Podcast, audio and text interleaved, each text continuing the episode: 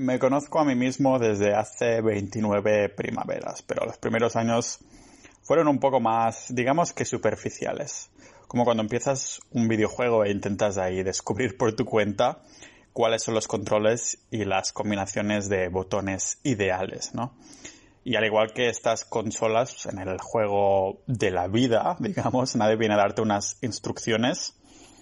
Y bueno, igualmente seamos sinceros, ninjas. Aunque nos las dieran, lo más probable es que sudáramos de ellas completamente. ¿Cuándo es la, última vez que miraste las indicaciones de un nuevo electrodoméstico? Porque desempaquetamos la tele, tocamos unos botones y voilà, ya lo sé usar. Aunque sin saberlo omitimos el nuevo 20% de, de, las funcionalidades que hace que ese televisor vaga tres meses de nuestro sueldo. O bueno, tal vez somos conscientes de ello, pero ya podemos ver el fútbol, así que qué más da, ¿no? Nos pasa lo mismo con este juego de la vida que estaba diciendo. De todos modos, es en, los últimos años en los que uno intenta hacer más introspectiva para intentar conocerse mejor. Casi que dice, oye, y ahora unos cuantos años y, y sigo sin enterarme de nada, es hora de empezar a aprender alguna cosilla y a ver si así me gusta este juego o no. Y al igual que pasa cuando pulsamos un botón del mando después de dos años y de pronto has aprendido a ponerte eh, el televisor en otro idioma, ¿no? Ya puedes ver la telenovela esa de El cuerpo del deseo en inglés. ah, que por cierto, cuando digo introspectiva no estoy hablando de nada espiritual, ¿eh? tampoco más bien el ser un poco capaz de autocriticarse y cuando la has cagado bien y muchas veces en algo, pues o, cuando también has acertado muchas veces, o pues es eso de decir, hmm, esto me gusta, o soy bueno en esto, esto no es lo que quiero, esto otro lo odio con toda mi alma, o ¿por qué vuelvo a pagar otros estudios de cosas que me parecen curiosas si después no los termino? es lo último que me estaba pasando a mí, ¿no? Vamos, lo que se llama conocerse mejor, como digo. En mi caso, después de más de cinco años viviendo varios meses en distintos países de alrededor del mundo, he repetido estos mismos desastres de siempre, ¿no? Y algunos aciertos también, todo hay que decirlo. Pero no importaba si estaba yo ahí en América del Norte, del Sur, Oceanía o Europa. En cualquier lugar del mundo siempre hay periodos en los que no todo va tan rodado como desearíamos y es en esos momentos que uno se pregunta por qué se siente tan bien o tan mal y cómo puede mejorarlo o simplemente estar en ese buen estado, en esta felicidad para siempre, ¿no? Me rindo y le doy al game over, me tomo un descanso, salvo la partida y ya continuaré, o le meto ahí otra sesión hasta que los ojos me sangren. Bueno, no sé, preguntas para entender cuáles situaciones nos hacen felices o infelices y el por qué, ¿no? Eso es lo que me viene a la mente constantemente. Así que después de mucha introspección, creo que tengo cinco pilares, mis cinco pilares. Me refiero a los, a los pilares que me hacen estar contento con el estilo de vida que llevo en este momento, porque a día de hoy ya lo sabemos, ¿no? Que la felicidad es un producto del estilo de vida que llevamos si disfrutamos del, día a día, pues digamos que nos sentimos felices y si no, pues todo parece una mierda, así de claro. El primer de mis cinco pilares de, de la felicidad, para decirlo así, son pilares, digamos que personales e intransferibles. ¿eh? Es también uno, uno de los pilares fundamentales que se asocia a tener una vida más larga. Es casi como que la vida premia a aquellos que son más felices para que encima vivan más años de nuevo, al igual que, pues, que un videojuego, si vas subiendo de nivel cada vez eres más fuerte y más fuerte, llegas ahí a pantallas y misiones que, que te tumbarían si hubieras intentado pasarte con menos nivel, ¿no? En una partida tu personaje tiene unas barras como ataque, defensa, salud, vitalidad y cosas así, depende del juego, claro. Así que yo me pregunté, ¿y cuáles son mis barras de vidas, no? ¿Qué hay en estas barras realmente? Las voy a ir nombrando una y una a una y detallando hasta, hasta escribir la siguiente, porque si lo digo todo de golpe pierdo la oportunidad de matizar cada una de ellas y creo que matizar en este, en este sentido es importante. Así que con esta introducción más larga os doy la bienvenida al blog y al podcast multidisciplinar de Pau Ninja.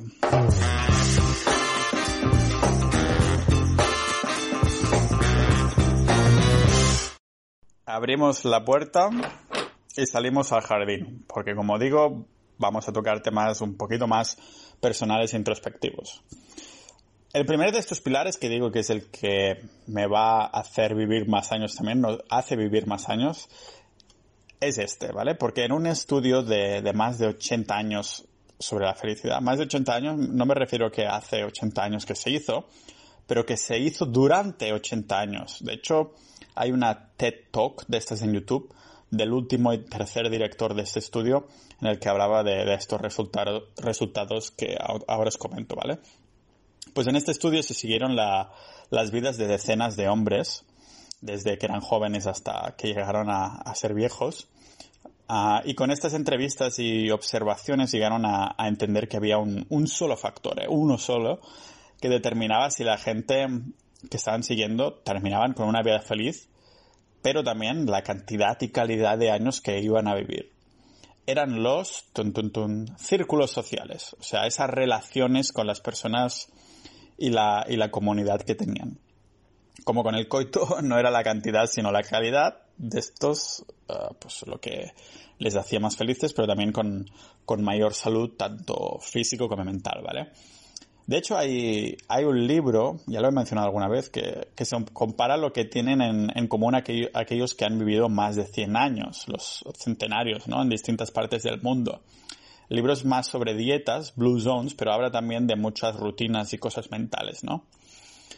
Otras cosas que tienen en común los centenarios son, por ejemplo, el vino, la actividad, una dieta abundante, uh, este tipo de cosas, ¿sabéis? Pero ahí los círculos sociales, o más bien la comunidad, sale victorioso como el factor más importante. Esto, pero también unos niveles de estrés bajísimos, tener mucho bajo estrés, como que parece que no les afecta mucho nada nunca, ¿no? Supongo que es por eso que España está en el top 2 de vidas más largas, porque el mañana, mañana, la siesta, el estrés, el, ese estereotipo de vagos que tenemos, ¿no?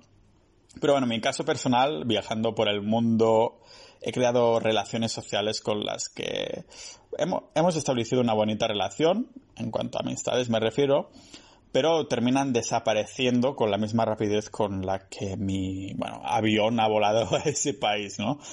Por el contrario, he creado otras amistades que en pocos meses han crecido han crecido y han también creado como raíces realmente fuertes y con, con los años de distancia parece que no han desaparecido, ¿no? Que esas raíces continúan ahí. Tres ejemplos que me vienen a la mente es, por ejemplo, mi amigo Jan, que conocí en Canadá. Viajamos juntos por Austria, por Bratislava. Me vino a visitar también a mi pueblo cerca de, de Barcelona seguimos en contacto. O mi amigo Antonio, de un croata que conocí haciendo game, que es eso de entrarle a las chicas por las calles, por la calle. y nada, seguimos, seguimos con buena relación. Estos últimos seis meses que estuve en Croacia, pues quedé con él, ¿no? O mi amigo Luis, un español que conocí gracias al blog, que era lector mío y resulta que coincidimos cuando, cuando dije por el blog que estaba en Nueva Zelanda y me escribió y nada, nos mantenemos informados sobre mandándonos notas de voz, incluso trabajamos juntos en Ucrania con otro amigo Luis. Tengo otros lógicamente, pero estos son los que he conocido y he mantenido durante mis viajes y después de interactuar con, con centenares de personas, como se puede ver, los que realmente te llegan a un poco más hondo se pueden contar con, una sola mano o incluso menos, ¿no? Pero, ¿cómo saber si una amistad es 100% real? Uh, no sé, lógicamente no me guío por las cosas bonitas o motivantes que, que nos podamos llegar a decir. Tampoco me guío por las noches de borrachera, de baretos que, que terminan creando historias divertidas y épicas. ¿Y por qué? Pues porque echando la vista atrás te das cuenta que, que no eran porque tuvieras una amistad más fuerte que la graduación del alcohol de nuestras bebidas. Era precisamente esas sustancias y el vibe, la atmósfera ¿no? de la noche que hacía que los uh, integrantes nos lo pasáramos bien, no por el tipo de personas que eran en específico. Vamos, que si que hubiera sido absolutamente indiferente con quien hubiera salido esa noche, ¿no? Por eso yo me digo por un par de reglas muy simples, que es el tiempo, para empezar, o sea, no lo uso para establecer la relación social, pero para ver cuál es la actitud de ambas partes a medida que pasan los meses y el tiempo. Porque a veces conoces a alguien a modo súper intenso, pero pasa tiempo y os olvidáis. No hay como una conexión ahí para, para mantener esa amistad, ¿no? Y número dos, pues hablar mutuamente, hablar de las cosas, de la vida, pero no solo cuando las cosas van mal, porque es muy fácil hacerlo entonces, cuando... Mm, pero es cuando algo no va bien y algo nos va bien, y nos mantenemos ocupados, tenemos una agenda súper completa, que es entonces cuando sigues queriendo compartir cosas con, con ciertas amistades, ¿no? Cuando las cosas van mal es súper fácil compartirlo con personas y decir, mira, no me va bien, nos llamamos, gracias, pero si te, estás súper ocupado, tienes mucho trabajo y todo, es valoro mucho más que una persona que tenga este perfil, que está tan ocupado, que entonces intente hacer tiempo para decir, oye, ¿qué tal la vida? No sé qué, ¿sabes? Cosas así. Y lógicamente me intento exigir lo mismo por mi parte. Y bueno, aparte de esto, parece que mis buenos amigos cumplen unos tres puntos más o menos, que es la humildad, cierto grado de conexión entre nosotros en cuanto a amistad y también que sean muy apasionados de una o más cosas, ¿no? Pero dejando de un lado a las personas, hay otra cosa que creo que todo el mundo le hace feliz. Esta cosa es, tan, tan, la libertad, porque tengo la suerte de trabajar en remoto también de tener tranquilidad de generar ingresos online y relativamente pasivos y poder tomarme workations constantes y también tener dinero suficiente para poder comprarme un billete o alquilar un, un Airbnb. Me miro siempre el precio, pero si no quiero esquematizar, no, escamar, no me acuerdo ahora de la palabra, pues que tampoco lo haga mucho, ¿no? Y es que, ¿qué se necesita para poder ir donde me siento de maravilla? Pues está claro para mí. Independencia y libertad, pero financiera, cómo no. Porque cuando hablo de, libertad me refiero a todos los sentidos, ¿eh? económica, de personas, de estrés, de pensamientos, de todo lo que existe. Lo primero que nos eh, viene a la mente es la economía. Y bueno, sinceramente, por mucho tabú que suene, sí que pienso que el dinero debería ser el cimiento más básico cuando hablamos de libertad, tener libertad económica. Vamos, lo que se conoce como independencia financiera en este sector. Un estudio dice que mm, el dinero sí compra la felicidad, pero solo hasta 75 mil dólares al año. Ya lo he mencionado alguna otra vez en el capítulo de podcast. ¿Será porque la libertad se puede comprar? ¿Por qué no? Porque el dinero compra posibilidades y también la posibilidad de tomar acción, no nos engañemos, ¿no? Los billetes son buenos, nos ayudan a, billetes no de aviones, ¿eh? sino de dinero, pues nos ayudan a mostrarnos cómo, somos realmente, tanto a los demás, pero también a nosotros mismos. Porque es cuando uno tiene libertad total para hacer lo que le dé la gana, que muestra sus colores verdaderos, ¿no? Como dicen en, en inglés, true colors. Como aquella persona que está con una pareja de la que no está enamorado y que solo sigue con ella porque sabe que no tiene más opciones. Vamos. con más dinero, más guapura, más inteligencia o más de lo que fuera que le faltara a esa persona hipotética, ah, se iría con otra persona sin dudarlo, en el caso que tuviera todo eso, ¿no? Es con, la libertad total y con el, al menos la, la opción de poder comprar los viajes o las experiencias, o más bien la opción de poder experimentarlas, así como también de bienes materiales, que entonces vemos de qué pasta estamos hechos, de pasta, nunca mejor dicho. Pero como no, en este estudio que mencionaba de los 73 o 75 mil dólares, los datos salieron de analizar a los norteamericanos que ya sabemos que es la cumbre del capitalismo y llevan un estilo de vida mucho más alto que el resto, el resto de mortales en Europa, ¿no? Estoy convencido que para el resto de nosotros la cantidad es muy inferior, pero queda claro que se necesita digamos que cierta abundancia ¿no? y prosperidad para tener un grado de seguridad financiera antes de pasar a la, a la independencia y posteriormente a la libertad en este aspecto. Si lo convertimos en un sueldo de esa parte de Europa, creo que más o menos 75.000 euros al año o 75.000 dólares, lo podríamos convertir en un sueldo de tal vez entre 3.000 o 5.000 euros al mes en cuanto a poder ser libre de hacer lo que quieras casi, ¿vale? Con esta cantidad de dinero, según el estilo de vida de cada persona, puede haber suficiente liquidez para vivir donde se quiera y como digo, tener más que, suficiente para llamarme libre, ¿no? Y hace la respuesta de alguno que otro hippie que escucha esto, que te puedes ir con la mochila y vivir de pedir en la calle y estar feliz o ser feliz, o si más, no, digamos que contento, pero eso no significa que, tengas libertad. En una situación así no podrías elegir dónde ir según tus deseos y un montón de actividades regidas por el capitalismo que se te prohibirían, ¿no? Por el hecho de no tener dinero, no podrías hacerlo. Ya sé, ¿y si me siento libre? Claro, por esa regla de tres yo me siento como un hombre de 70 años, aunque tenga 29, así que voy a ir ahora a pedir mi pensión de jubilado al Estado. no es lo que sentimos, también es lo que somos, ¿vale? Pero bueno, ya no voy ni a incluir a la lista un apartado sobre bienes materiales, porque ya sabemos todos de sobra que cuando tienes demasiado, eh, este volumen de cosas es el que te termina poseyendo a ti, ¿no? Pero no es suficiente contener, también hay que ser. El siguiente punto vendría a ser, en mi lista de cosas que, me hacen feliz, en, que estoy en un estado feliz, es el propósito y la novedad. No sé si es la novedad, porque a veces, bueno, puedo estar tres meses a tope con la misma cosa en la cabeza, como ya sabéis, y de pronto cambiar y perder, perder el interés por completo, ¿no? Es cuando me levanto de la cama y no sé por qué lo he hecho, que me pregunto, what's the point, ¿no? ¿Qué coño está pasando? Es gracioso que una ex mía me hizo ver que no se puede estar con toda la ambición en la cabeza, porque de lo contrario me pongo en, en la otra carrera de la, de la rata, ¿no? La otra entre comillas. Llegando al final de un propósito y no disfrutándolo porque quiero otro, ¿vale?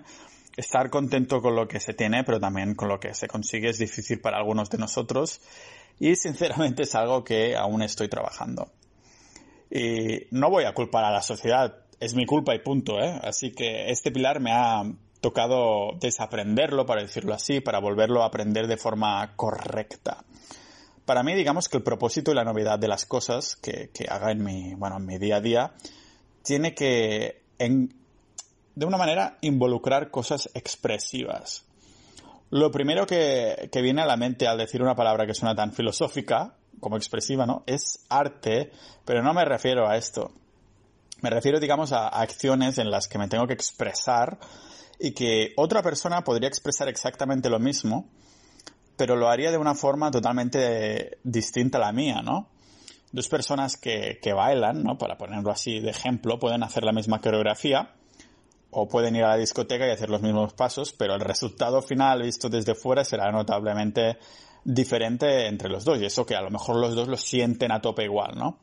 O dos músicos pueden tocar la misma pieza y que suenen con distintos grados de alma, entre comillas. No sé, para mí algunos de, estos hobbies expresivos ahora mismo pueden ser la, escritura o el podcast mismo.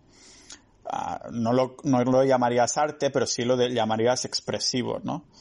Cualquiera puede hablar de, unos temas que sean exactamente los mismos que los que trato yo, ah, pero lo hará de una manera que en el, en el videojuego de la vida será un, un personaje de otra raza que hace las mismas misiones. No sé si me explico. Ah, supongo que por eso bailé también Lindy Hop durante un par de años. Lindy Hop es jazz, ¿vale?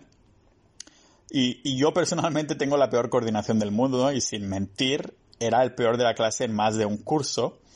Pero aparte de salir de la zona de confort y hacer algo que, que no hago realmente bien, tengo buenos recuerdos por hacer algo que era nuevo para mí y que me, no sé, me hacía expresar de una forma totalmente distinta como lo hacía normalmente. Yo no iba bailando por la calle del metro, vamos.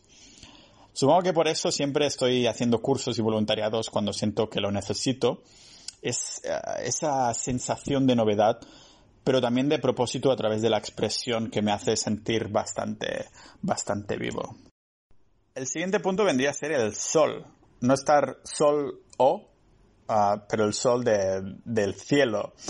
Porque aunque a día de hoy sigo considerando que los estados del norte se pueden considerar perfectamente como el mejor de los mejores países para vivir en cuanto a política, yo puse mi, bandera en Suecia, Finlandia y Canadá. O sea, ha quedado fatal eso de poner mi bandera, pero bueno. Pero no sé, estar ahí me, afirmó que, que sí, que era el mejor sitio para vivir o trabajar, pero también me reafirmó que algo que no había considerado seriamente hasta entonces, que es que necesito sol para ser feliz. Busqué bastante información porque al principio, pensaba que estaba siendo un poco fifi, ¿no? De, ay, necesito sol. Pero digo que busqué información para confirmar que no estaba loco y así era. Y son bastantes ¿eh? los estudios que afirman que el impacto positivo de, de las horas de luz y de ver el sol es como una, una combinación de ver el sol que, que a nivel mental nos energiza la mente, pero también nos da ahí vitamina D. Y en un futuro voy a intentar indagar en la vitamina D en alguno de los capítulos sobre salud. Pero si no lo habéis probado, id a algún sitio sin sol y os prometo que estando acostumbrados a España en dos semanas sin verlo, os queréis morir. De hecho, podría ser que fuera uno de los motivos de, del norte, ¿no? De que haya tantos suicidios. Y que la mayoría además coincidan con el invierno. En esas épocas se pueden ver en los telediarios que lo van diciendo constantemente para sus, para sus ciudadanos. Acordaros de salir a casa, de casa, cuando veáis el sol y tomaros vuestros suplementos de vitamina D, bla, bla, bla. Me acuerdo que cuando estaba en un curso de, de finés, del idioma finés en Helsinki, hacía semanas que no veía el sol y de pronto apareció un poquito entre las nubes, que coincidió con la, con la pausa de las clases, y salimos, salimos todos ahí para, para al cabo de unos pocos minutos lo viéramos desaparecer como nuestras ganas de, de vivir. Y después del sol solo me queda un punto más que creo que son mis pilares de, de la felicidad. Vendrían a ser los animales, el mar y otros factores personales, bastante más personales. Digamos que esto es un bonus, este pilar, hay mini pilares dentro, porque hay otros factores que, he ido descubriendo poco a poco después de varias experiencias, como por ejemplo como voluntario en, Workaway, o viajando, interactuando con gente y creo que probando distintas actividades y, y, viviendo en general. O a veces no viviendo en general, a veces simplemente estar unos meses a tope de trabajo y ser totalmente desgraciado, aunque el trabajo vaya perfectamente bien y, y, hagas más dinero que nunca, ¿no? Pero se resumiría en lo siguiente.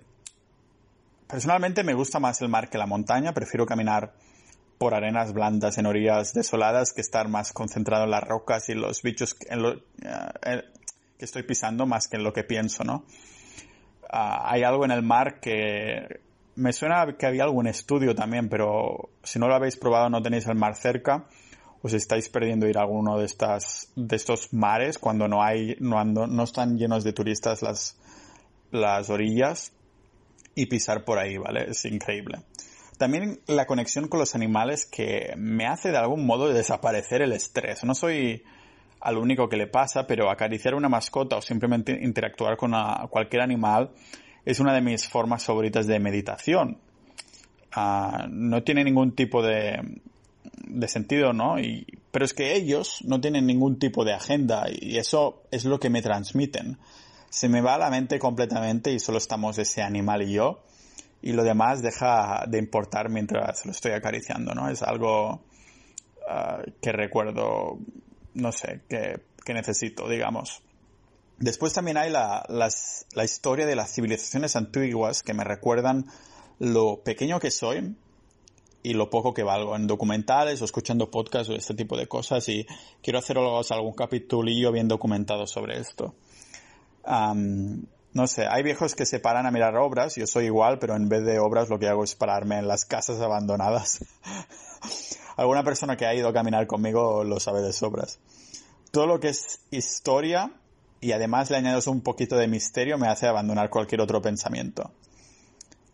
También necesito estar más cerca de la naturaleza que de la ciudad y no me gusta viajar sin parar sin algún, sin algún propósito.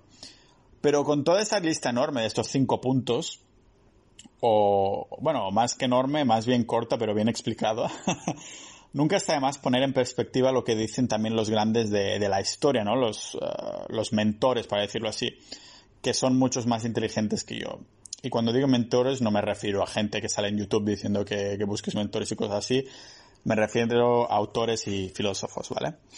Os cito, una vida tranquila, en las afueras, con la posibilidad de ser útil por quien sea fácil serlo. Para aquellos que no están acostumbrados a lo que sea para ellos y trabajar con la esperanza de ser de utilidad. Después descansar, naturaleza, libras, libros, música, amor al prójimo. Esta es mi idea de felicidad. Eso es lo que dijo Tolstoy en su libro Family Happiness, pero no creo que el, creo que en español se llama familia, no, familia, felicidad conyugal o algo así. Pero no creo que el autor, como digo, hablara demasiado de esta idea en concreto, pero más bien de la sencillez y de la simplicidad en las cosas y la, la apreciación de lo que nos importa a nosotros, ¿no? Ese párrafo de cuatro líneas me encanta, ah, porque se parece bastante a lo que vengo pensando yo, pero cada persona editaría un poquito ese párrafo, ¿no? Y supongo que, esta simplicidad para ser feliz puede ser despreocuparse de esto, de todo lo complejo, ¿no? Por eso la cita del filósofo Thoreau viene al dedillo para terminar ese capítulo de hoy, que dice, la felicidad es como una mariposa que, cuando se la persigue, está siempre fuera de nuestro alcance, pero que si me siento en silencio, puede apearte. Cuando más la persigues, más te eludirá, pero si vuelves tu atención a otras cosas, vendrá y se sentará suavemente sobre tu hombro.